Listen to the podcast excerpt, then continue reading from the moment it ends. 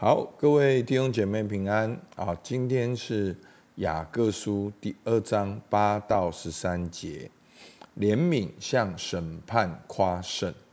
那今天的经文呢，跟昨天的经文是有连在一起的。好，所以我稍微的复习一下。那昨天呢，我们讲到是不按外貌待人。那有穿衣华美的人进来哦，你说坐这好位。那有穷人穿脏衣进来，你说你站那边。如果你如此的偏心待人，那这就是亵渎你的神，因为你的神是看顾贫穷人的。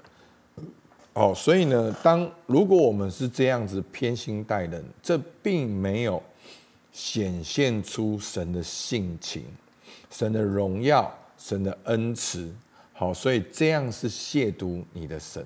那今天的经文呢，继续的往这个概念向下延伸。好，我们看第八到第十三节。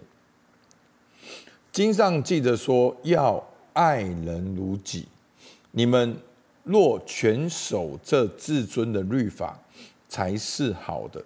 但你们若按外貌待人，便是犯罪，被律法定为犯法的。因为凡遵守全律法的，只在一条上跌倒，他就是犯了众条。原来那说不可奸淫的，也说不可杀人。你就是不奸淫却杀人，仍是成了犯律法的。你们既然要使要按使人自由的律法受审判。就该照这律法说话行事，因为那不那不怜悯人的，也要受无怜悯的审判。怜悯原是向审判夸胜的。好，那我我们今天好像呃看到很多的律法，但是你一定要知道，那作者核心呢，他是在说怜悯是向。审判夸胜的，好，其实真正的爱人如己，就是显明了神的性情。如果回到昨天的经文，就是好，你怎样子对待这些的贫穷人，其实就显明了你心中有没有神，有没有神的话语，有没有神的律法，有没有显明神的性情。好，那当我们这样做的时候呢，我们就显明。我们是至高者的儿子。好，那今天三段我们来看。好，第八节说，经上记着说要爱人如己。好，所以呢，他从按外貌待人，然后讲到要爱人如己。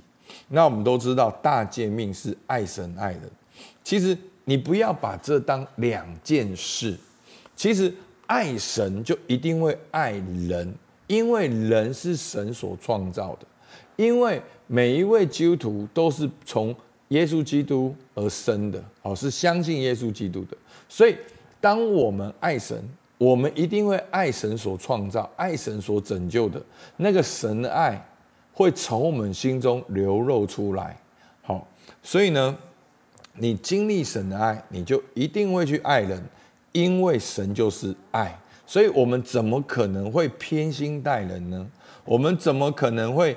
偏心的对待那些穿衣华美的人，却对待那些穷人脏衣，说你站那边。好，如果你看整个新约的教训，其实他经常提到个概念：你爱神一定会爱人。那从哪边开始？其实从弟兄姐妹开始。所以弟兄姐妹，你一定要读神的话语，你才会对齐神的话语。为什么？哦，我们教会要推动彼此相爱，因为你爱神，你就一定会爱人。那你先从教会的弟兄姐妹彼此相爱开始。好，所以这是需要学习的，这是一个过程。所以约翰一书四章二十一节说：“爱神的也当爱弟兄。”这是我们从神所受的命令。彼得后书一章七节，有了前进，好，什么是前进？好，就是属灵，就是爱神，就是要想要跟神一致，想要学像神的人，又要加上爱弟兄的心。有了爱弟兄的心，又要加上爱众人的心。所以你爱神，一定会流露出你爱人。好，这不是两件事哦。哦，不是成为基督徒你就一定要爱神，然后你要爱人，然后你稳定聚会，你要怎样？一二三四五六七八九十，不是的。当你因为相信耶稣基督，你与神和好，你就经历神的爱，有神在你里面，那你看人的眼光就不一样。你会真的，大家仔细回想，你刚信主的那几个月，你有没有发现，你看人的时候都不叫恩慈，不叫良善，而只是久了之后。你又变成忙碌的，啊、这个模式，又看人都是看别人能不能做事，能不能把事做好，能不能达到你要的目标。其实我们大部分的时候，我们刚信主的时候，我们经常流眼泪。我们看圣经有感动，我们看到弟兄姐妹都很感动，都是我们都是神的儿女。好，所以这就是真实的那个经历神的爱的状况。你爱神。你就会流露出神的爱，就会去爱弟兄姐妹，然后也会去爱众人。好，这是一个过程。好，那在这边呢，又再特别强调了。好，在第九节说，若按外貌待人，便是犯罪。好，是被律法定为犯法的。好，哇。你会觉得说，哦，这个很高的标准哦，哇，有一百条，你犯了一条，你就是犯了全部。好，那为什么要这样子讲呢？好，其实也许只是一条，但是这一条却显露出我们内心是远离神的，我们没有用神的眼光去看这些贫穷有需要的人。好。我们选择用世俗的眼光，用自己的论断去看人，好，所以他要强调的是这个。那后面呢，他强烈的又再次的说明，原来说不可奸淫的，也说不可杀人。所以你要是你要你就是不奸淫却杀人，就是犯了成成了犯律法的。好，弟兄姐妹，很简单。这句话的重点是在十一节说，原来那说那个说，你可以把它圈起来。那个说这个话的是谁？是神。所以重点不只是神说了几百项事情，重点是神说。神说的背后是上帝的性情，所以。遵守律法呢，不只是一条一条的遵守，而是认识颁布律法的神。你知道神的心意，你活出神的心意，你与神的心意对齐，显露恩慈。好，就是说，好，那如果你的牧者是很爱干净的，然后也很节省能源，那就会希望你们要。节省能源，要经常关灯。那你用完的场地，你就会想要把椅子排好，你会把灯关掉。好，那那如果说现在如果说，哎，那现在我们就规定用完场地的一定要收椅子，一定要关灯、关门，三条律法，对不对？好，那你就一条一条遵守，可是最后你却开冷气。这这样听得懂吗？你最后开冷气看一天，你就故意开冷气，因为你说律法上没有写到。好，其实他的意思就是说，你要认识这个律法背后良善的神，你要知道他的良善，他的恩慈。当我们与神和好，我们有神的同在，我们要对人显出恩慈，我们要爱人如己。好，所以。